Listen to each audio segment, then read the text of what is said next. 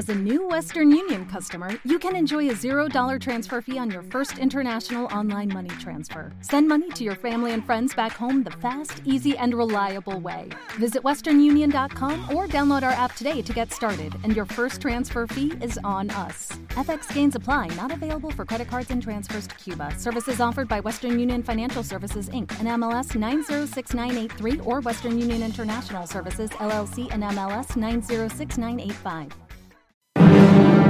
Clásica FM Podcast. Música en familia. El programa de música para mí. Y para mí. Y para mí. Y para mí también. El programa sobre música para disfrutar y aprender todos juntos en clásicafmradio.com. Dirigido y presentado por Isabel Roch.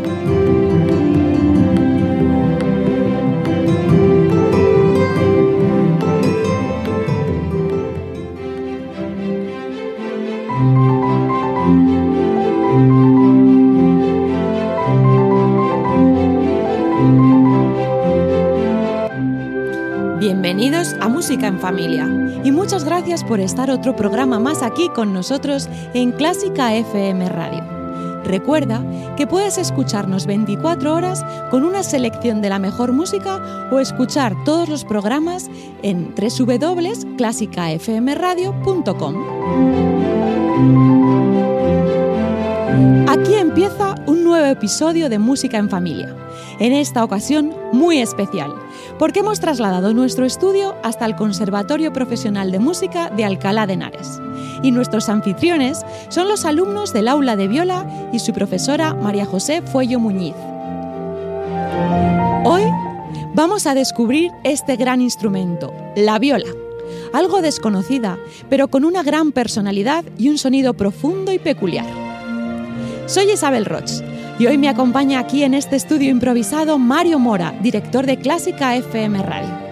Pero ya sabéis que este programa es para vosotros, sin los que nada de esto tendría sentido, y nos encanta poneros voz a través de los comentarios en iVoox o en nuestra página de Facebook Música en Familia. Es muy importante para que podamos seguir creciendo recibir vuestros comentarios, así que por favor, déjanos una reseña. Por aquí, todo listo. ¿Tú estás preparado? Pues aquí empieza... Música en familia. El programa de música para mí. Y para mí. Y para mí.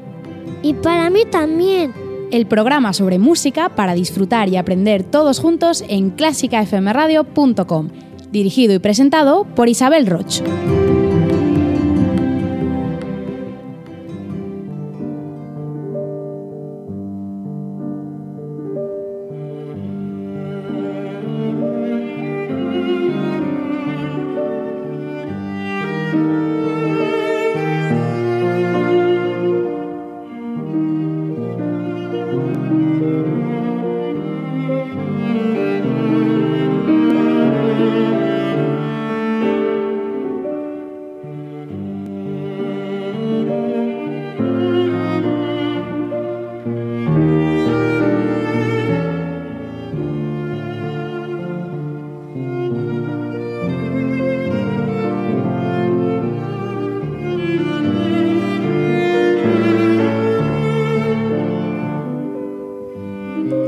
Este bello instrumento que estamos escuchando en la elegía de Glasunov es la viola.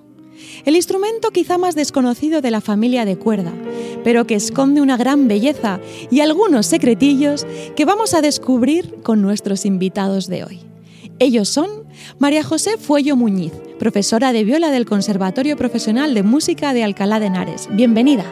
Hola a todos. Y sus alumnos, Ana Sanz, bienvenida. Hola, buenas. Pablo Pardo, ¿qué tal? Y Hugo Ayuso. Hola.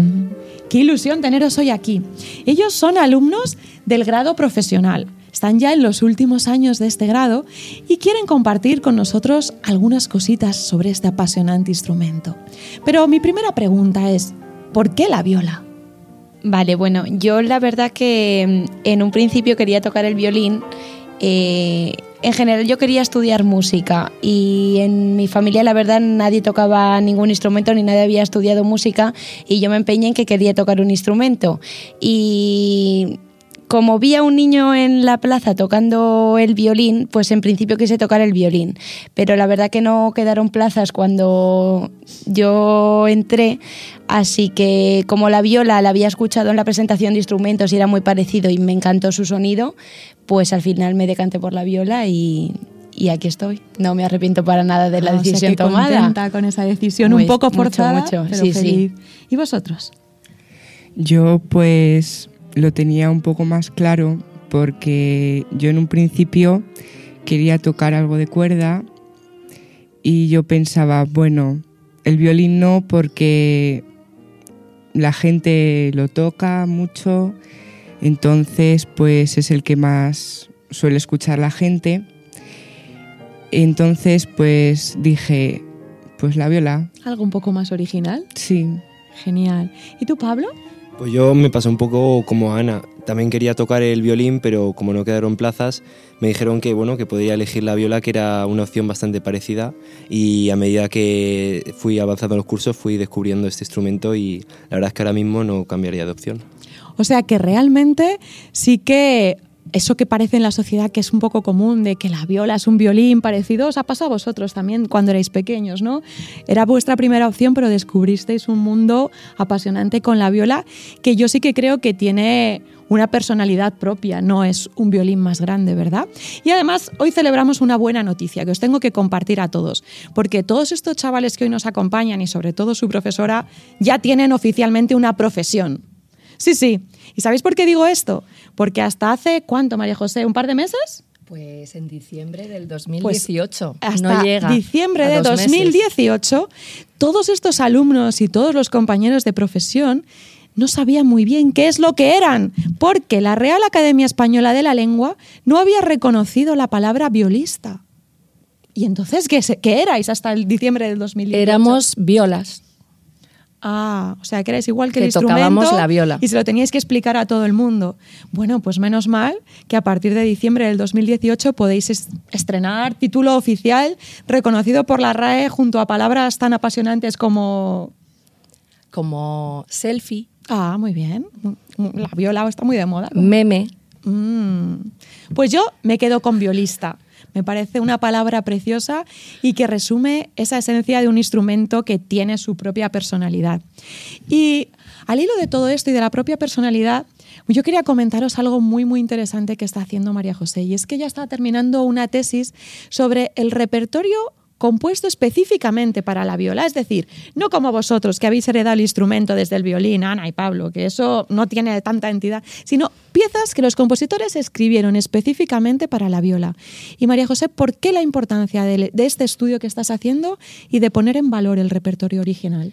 Pues porque desde siempre, desde que yo empecé a estudiar, que si quieres luego te lo cuento, Ah, hombre, que claro es una que historia queremos. un poco especial, pues eh, he escuchado que hay poco repertorio de viola y que el que hay pues eh, no merece la pena, mm, no vamos a tocarlo porque es feo, pero siempre he escuchado que hay poco repertorio original de viola y yo me y tú preguntaba, decidiste escarbar en archivos. ¿realmente hay tan poco?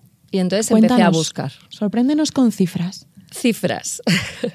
pues te sorprendo. Hay 300 obras cortas de un movimiento, No está nada mal. hay 95 sonatas, hay 194 conciertos, etcétera, etcétera. Alumnos de viola de esto, ¿cuánto conocéis? En total, más de 800 obras editadas y aún existen obras sin editar, sin publicar. O sea, un gran trabajo para investigar, para descubrir y que estás siendo pionera en, en todo esto, ¿no? Pues eso espero, porque mi tesis habla sobre el repertorio original de viola, pero también habla sobre el uso pedagógico en los conservatorios. ¿Y qué te has encontrado cuando has investigado con tus otros compañeros profesores de viola de otros conservatorios? Pues me he encontrado eh, ¿Buenas noticias? varias opiniones. Eh, una, nosotros usamos mucho repertorio. Otros dicen, "Mm, bueno, es que el que hay no merece la pena. Eh, otros dicen, no hay tanto. Otros dicen, pero es que es poco útil. Y en realidad, ¿cuánto se está usando de ese repertorio?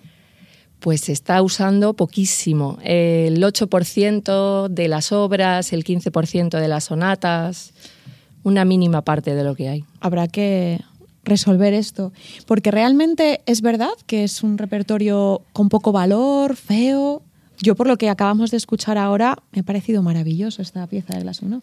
Pues hay de todo. Hay obras que fueron encargadas por, eh, por compositores de la época, hay intérpretes solistas a los que le- les dedicaron estas obras, hay compositores famosísimos como Mozart, Bach, Beethoven, que tocaban la viola, tenían varias violas y compusieron para viola. Eh, hay muchos tipos de, de casos.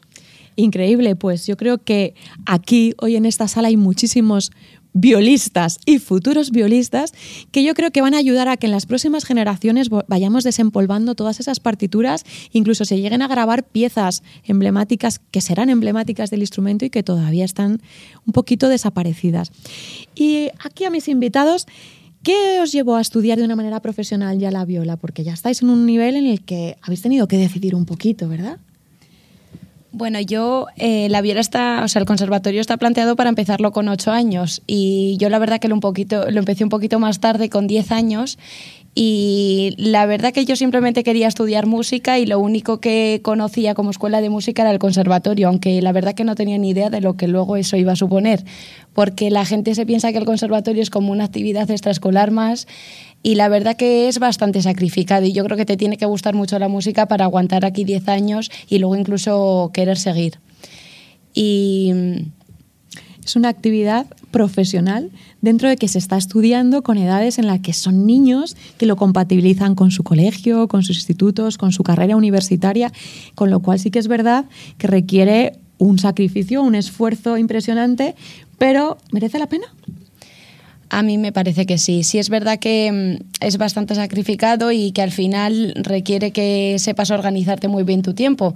Pero bueno, a mí me parece que eso al final es algo bueno. Yo creo que al final todos los chicos de conservatorio somos mm, buenos Especiales. estudiantes. Sí, sobre todo que al final el, el tener tus tardes prácticamente ocupadas te lleva a tener cierta organización y ser bastante responsable con el tiempo que tienes y con todos los estudios que estás llevando a cabo. Así que eh, nos hace ser bastante organizados, responsables y estudiosos, me parece. Esto es una de las cosas que es la- lo que está contando Ana, que hablamos muchas veces en el programa, que el dar a nuestros hijos la oportunidad de estudiar música no es única y exclusivamente que van a aprender a tocar un instrumento, que van a tener conocimientos musicales, sino que los transforma en personas distintas, en personas mejores, con otros valores, con una capacidad de organización, con una capacidad de esfuerzo, que luego van a poder aplicar a todos los ámbitos de, de su vida. Totalmente de acuerdo. Sí, sí.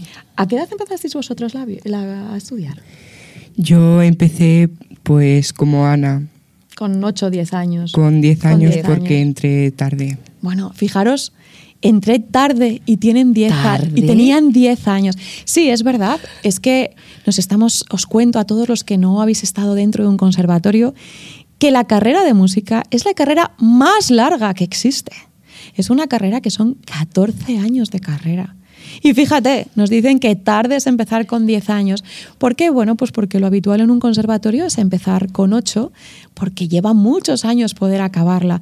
Entonces, yo sí que os digo que cada vez que os encontréis a un estudiante de viola, lo primero que tenéis que hacer es darle la enhorabuena, porque son gente especial que dedica mucho tiempo a esto y sus familias saben el esfuerzo que significa. Así que tenemos que entre todos intentar hacer este camino más fácil, ¿verdad?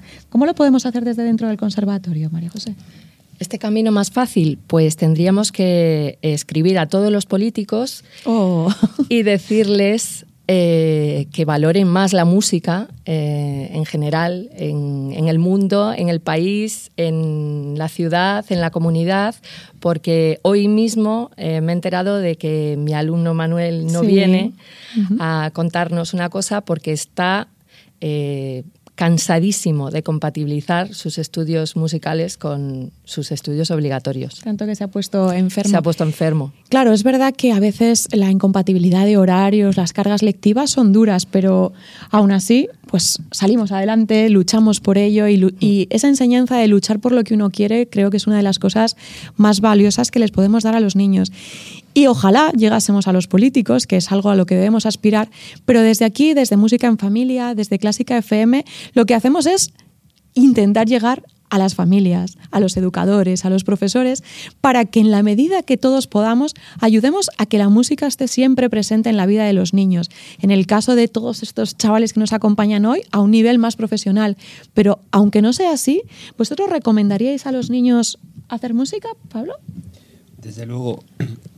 Yo creo que la música es una actividad mental, física, que te entrena para muchas aptitudes de la vida por ejemplo, a la hora de hablar en público o desarrollarte entre personas, el hecho de hacer audiciones cada trimestre lo vas a desarrollar.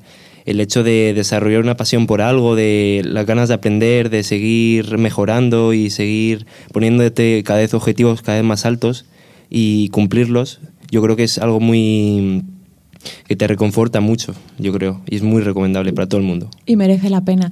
Mira, Pablo nos estaba destacando varias de esas cualidades o aptitudes que generan los niños que están rodeados de la música o que estudian música.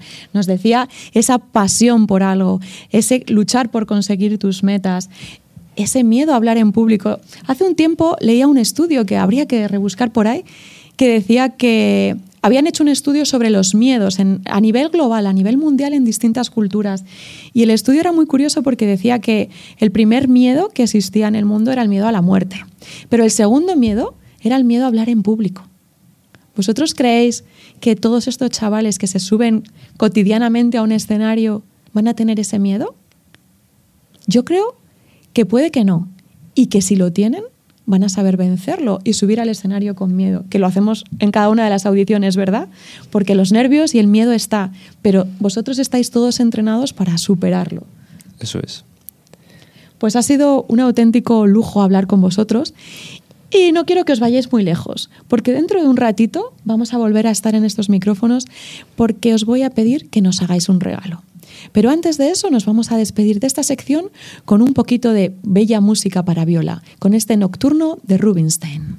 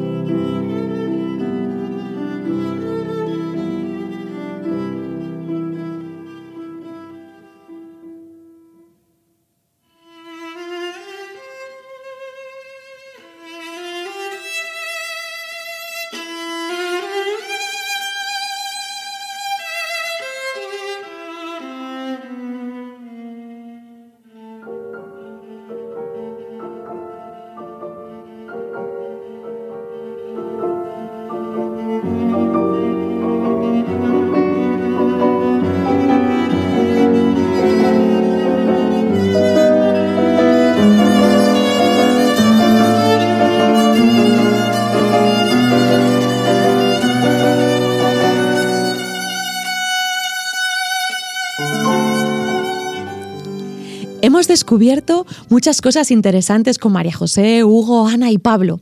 Pero antes de seguir escuchando más piezas para este instrumento, vamos a conocer un poco mejor la historia de la viola. Son los alumnos más pequeños de María José, las que están en el grado elemental, las que nos van a contar todo esto y vamos a retroceder con ellas varios siglos para atrás. Son ellas las que han escrito esta historia que vamos a escuchar de sus propias voces. La viola moderna surge en el siglo XVI. Antes existían varios tipos de violas: viola de amore, viola di braccio, viola de gamba y viola de spala, que tocaban juntos en grupos que se llamaban consorts. La viola moderna surge junto con toda la familia de arco, violín, violonchelo y contrabajo, cuando se desea mejorar la sonoridad de los instrumentos antiguos para tocar en espacios más grandes. La viola actual es descendiente de la viola di braccio, que se colocaba encima del hombro. En esta época surgen grandes constructores de instrumentos. Uno de los más famosos es Stradivari. De este constructor se conservan bastantes violines, unos 600 y alrededor de 50 violonchelos, pero solo construyó unas 12 o 13 violas, de las que se conservan 10, una en el Palacio Real de Madrid. La Casa Real Española, en época de Carlos III, encargó un quinteto compuesto por dos violines, violonchelo y dos violas, que fueron robadas. Una se perdió en la época de Fernando VII, en la Guerra de Independencia, y otra viola decorada se recuperó en Londres en 1950 y actualmente está en el Cuarteto Real. Los violines, chelos y contrabajos tienen una medida estándar pero la viola es más original y hay instrumentos entre los 38 centímetros hasta los 43 centímetros de caja. Algunos constructores de violas han hecho instrumentos especiales. Nosotros tenemos en clase una foto de la profesora de nuestra profe, Rivka Golani, que tiene una viola Kataway, o sea, una viola cortada en la que parece que le han cortado un trozo de la parte de arriba. También hay violas con forma de contrabajo y violas eléctricas. En el barroco todavía existe poco repertorio para viola solista, aunque Telemann empezó a reconocer su importancia y compuso un precioso concierto que es el primer concierto escrito para viola. En el clasicismo, la viola pasa a ser más importante, con obras tan estupendas como la Sinfonía Concertante de violín, viola y orquesta de Mozart, y otros conciertos de la Escuela de Mannheim, que son repertorio obligado en cualquier prueba de orquesta, como los de Hofmeister y Stamitz. En el romanticismo y hasta principios del siglo XX se componen casi 300 obras cortas para viola, además de sonatas y en menor cantidad conciertos que fueron escritos para intérpretes famosos o encargados por ellos. Paganini, el famoso violinista y guitarrista, no quiso estrenar la obra compuesta por Berlioz llamada Harold in Italy, por tener muchos silencios y pasar demasiado tiempo sin tocar. Y entonces Paganini compuso la sonata para la gran viola, muy difícil técnicamente, en la que la viola toca todo el rato. Hasta hace muy pocos años, en los conservatorios no existía una especialidad de viola. Lo habitual era empezar estudiando violín y después cambiarse a la viola. En Madrid no hubo catedrático de viola hasta 1934 y en Barcelona no hubo profesor de viola hasta 1970. En el siglo XX se compone una gran cantidad de obras para viola y aparecen magníficos intérpretes. Gracias a este magnífico recorrido histórico que hemos hecho, hemos comprobado que la viola ha pasado de ser una gran desconocida a un instrumento muy querido por todos los niños que entran a estudiar música en una escuela de música o un conservatorio.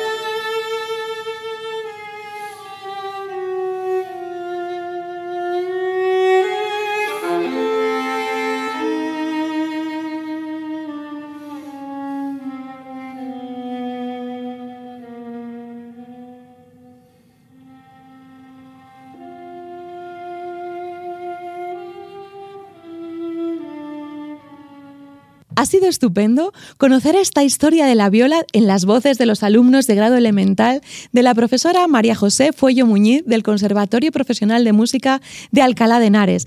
Yo quiero daros las gracias hoy a todas por haber hecho esta investigación, por haber venido aquí esta tarde, por superar los nervios, por poneros enfrente del micrófono a Nerea, hola. Hola. A Irene, Andrea, Hola. Paula, Hola. Elisa, Hola. Raquel, Hola. Valeria, Hola. Adriana, Sara y Alicia. Hola. Qué bien teneros aquí a todas. Yo creo que nos hemos contado, pero es que hoy aquí en nuestro estudio tenemos público. ¿Público? ¿Queréis saludar? Claro que sí. Habéis traído a vuestro club de fans porque estáis entrenando para cuando seáis violistas famosas. ¿Y qué violistas famosos conocéis? ¿Hay alguno que, que sea vuestro ídolo? ¿Sois fans de alguien? Sí, sí. El año pasado vino a darnos un curso Wentin Khan y también fuimos a verla en un concierto. Impresionante, ¿no? ¿Qué es lo que destacarías de ella? Pues su forma de tocar y también cómo se mueve durante la interpretación.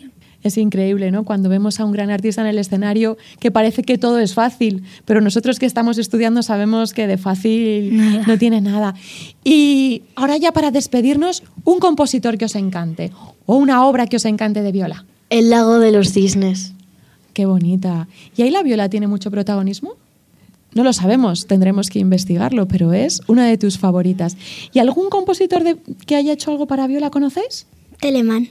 Muy bien, con su famosísimo concierto que creo que en unos minutitos vamos a escuchar. Así que el público de nuestro estudio va a despedir a estas maravillosas alumnas de viola del Conservatorio de Alcalá de Henares. Muchas gracias, chicas.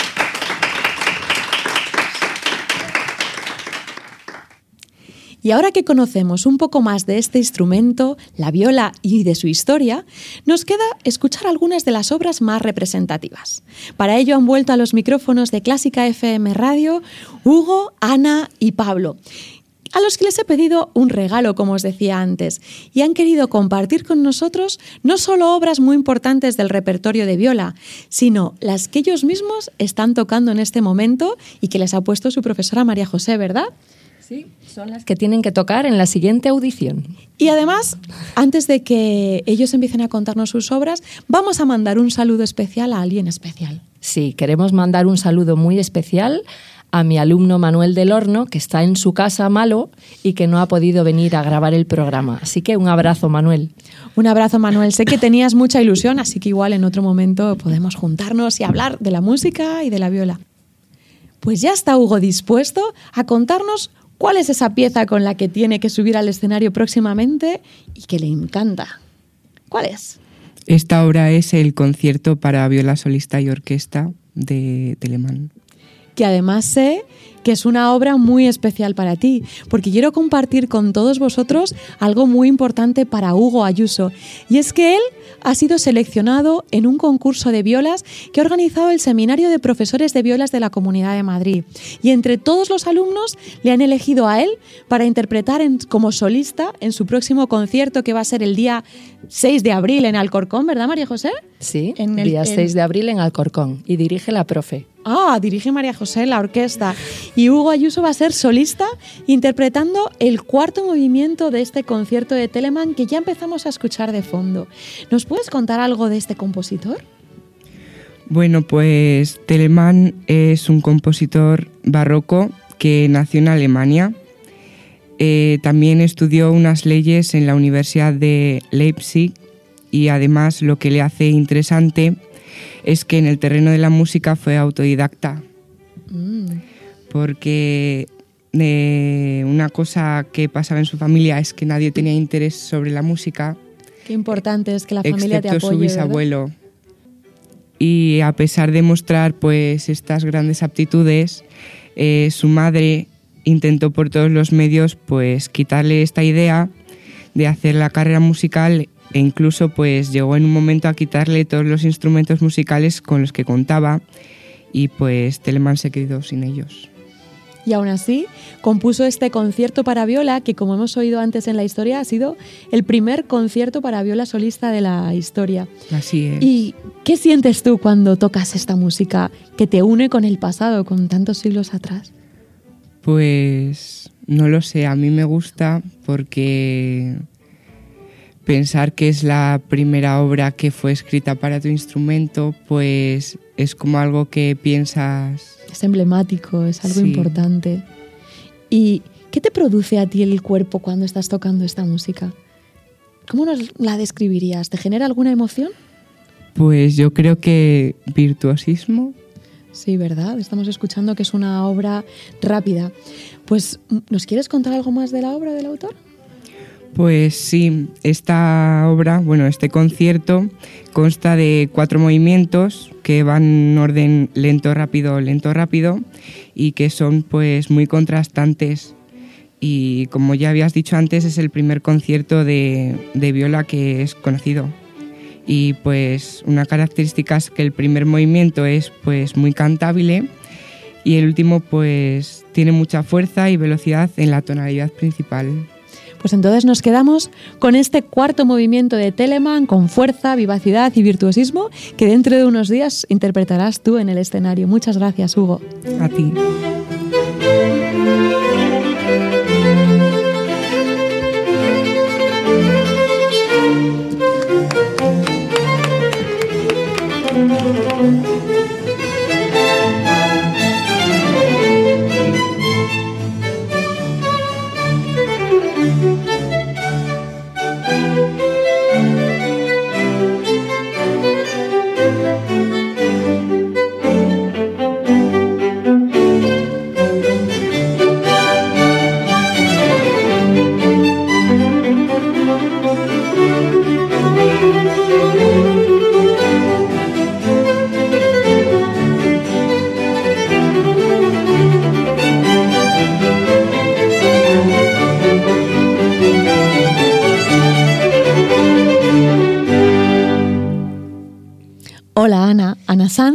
Está otra vez aquí en los micrófonos de Clásica FM Radio para recomendarnos una obra especial. ¿Y cuál es? Bueno, pues la obra que estoy yo tocando ahora mismo son las piezas de fantasía de Karl Reinecke. Reinecke era un compositor alemán del romanticismo. Como era hijo de un profesor de música, comenzó a escribir música muy prontito, a los siete años, e incluso llegó a actuar como pianista a los 12 años. O sea que todo lo contrario que Telemann, al que su familia no le apoyaba. Él tuvo la suerte de tener una familia que desde el principio le dio educación musical y le hizo llegar a lo más alto. Exacto, al tener una familia de músicos, pues desde pequeño fue apoyado y enseñado en la música y esto le hicieron llegar a ser profesor del Conservatorio de Leipzig, incluso director de la orquesta Gewandhaus de Leipzig, una de las más importantes del mundo. A pesar de actualmente estar un poco olvidado in- injustamente, es recordado como uno de los músicos más influyentes y versátiles de su tiempo. De hecho, como profesor enseñó a grandes figuras de la música como Albeniz o Bruch. Las melodías de fantasía son tres y a mí personalmente la que más me gusta es la primera porque es muy melodiosa, muy cantable y creo que resalta bastante el sonido bonito de la viola, pero ahora mismo estoy tocando la segunda y la tercera y me gusta más la segunda porque llama bastante la atención, es... Es virtuosa, Eh, sí. es alegre. Sí. ¿Y es difícil? Bueno, tiene sus cosillas, ¿Estás sí. teniendo que estudiar mucho para poder Sí, defenderla sí. en el escenario? Exacto. Qué maravilla. Y cuando tocas con el pianista, ¿cómo haces ese trabajo? Pues tenemos todas las semanas clase y pues semana a semana vamos intentando pues juntar su parte con la mía, eh, pues eh, resaltar la parte en la que yo tengo que resaltar y tocar más piano cuando el piano lleva más bien la voz cantante y pues así Ir disfrutando de ir haciendo poquito a poco esa música más grande Exacto, cada clase. Exacto. Pues muchas gracias, Ana. Vamos a escuchar ahora esta segunda pieza de Reinecke.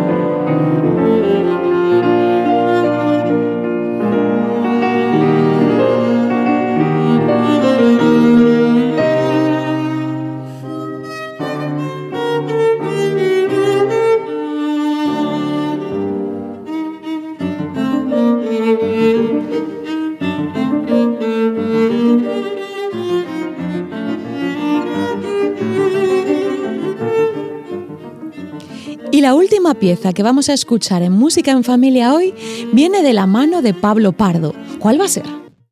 Bilder de Schumann. Muy interesante. ¿Y qué nos puedes contar de este grandísimo compositor? Pues Schumann es una persona muy interesante con un carácter impresionante. Eh, es un compositor y pianista en su, del siglo XIX, alemán, que tuvo una vida muy inquietante y que os animo a que investiguéis sobre ella. Sí, aquí hemos hecho algún programa sobre él, así que buscad, buscad, que hemos hablado de Schumann. Como dato curioso, murió en 1854 a causa de su locura, se lanzó al Rin, que es un río. Eh, también destacar a Clara de Schumann, que fue su mujer, que fue una persona muy influyente para él. ¿Y de esta obra qué nos cuentas? Bueno, Märchenbilder, eh, como su nombre indica en alemán, eh, significa cuadros de cuentos de hadas. Mm. una obra muy, muy adecuada para, para, un programa como, como, el nuestro de música en familia. Y de esas hadas, de, de esos cuadros, ¿con cuál te quedas para recomendarnos hoy? Bueno, yo me quedaría con el primero y con el tercero que, escucharemos en, momentos. Y bueno, Mergenbilder es, como he dicho, son cuentos de hadas, pero eh, Suma no especificó cuál eh, era para cada uno, así que nos lo dejó a nuestra interpretación y asignar a, a cada movimiento el que queramos. Así que ahora nos toca a nosotros trabajar. Vamos a escuchar este, esta tercera pieza de Schumann y cada uno que se invente su propio cuento de hadas. Muchísimas gracias, Pablo.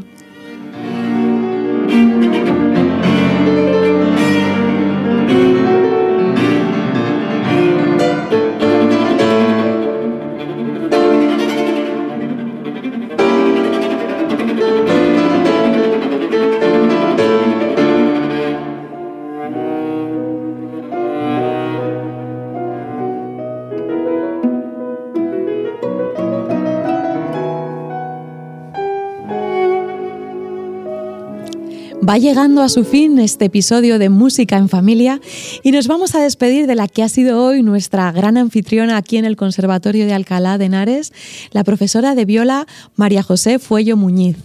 Muchísimas gracias por abrirnos este conservatorio, por lanzar a todos tus alumnos a esta locura de participar hoy aquí en la radio, en Clásica FM Radio, y ha sido un verdadero gustazo estar aquí con vosotros. Muchísimas gracias a ti, Isabel, por la propuesta y los que vengan.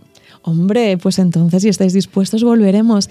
Pero antes de acabar, también te quiero dar las gracias no solo por esto, sino por todo lo que estás haciendo en favor de la viola, por todo lo que sé que te mueves con esa tesis de la que estábamos hablando, con esos seminarios de profesores de la Comunidad de Madrid y con otras muchas cosas más que cuéntanos en dos pinceladas rápido que sé que traspasas fronteras para juntarte con violistas del mundo entero. Pues en noviembre del 2018 me dio una locura y me fui al Congreso de Violas Internacional de Rotterdam. Imaginaos, donde había ¿cuántos violistas? de 600 violistas de todos los países del mundo que os podáis imaginar. O sea que sí que existen 600 violistas juntos en un hotel, ya lo creo compartiendo música de viola mañana, tarde, noche, día. Una locura.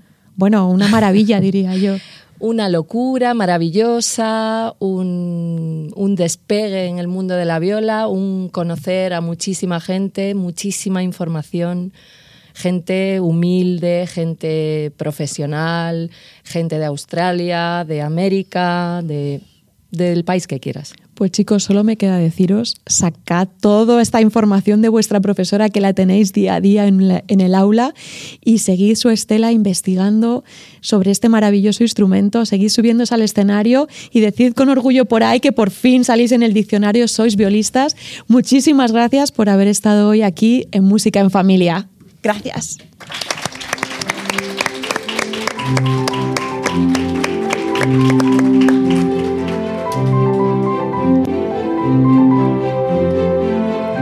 Y hasta aquí este programa especial de Música en Familia desde el Conservatorio Profesional de Música de Alcalá de Henares, que nos ha abierto generoso las puertas para que podamos disfrutar con estos maravillosos estudiantes de viola: Nerea, Andrea, Irene, Paula, Elisa, Raquel, Valeria, Adriana, Sara, Alicia, Ana, Manuel, Hugo y Pablo, y por supuesto su profesora María José. Recuerda que puedes volver a escuchar los programas todas las veces que quieras en clásicafmradio.com o en tu canal de podcast favorito. Y que espero tus comentarios. ¿Tocas la viola? ¿Qué instrumento te gusta? ¿De qué instrumento quieres que hablemos en Música en Familia próximamente? Te espero en los comentarios de iVoox, en nuestra web musicaenfamilia.com o en el Facebook de Música en Familia. Nos despedimos hoy desde Alcalá de Henares, Isabel Roche en el micrófono, Mario Mora en toda la coordinación técnica y en la dirección de Clásica FM Radio y Alberto Carrero en la parte técnica. La vida con música es mucho mejor.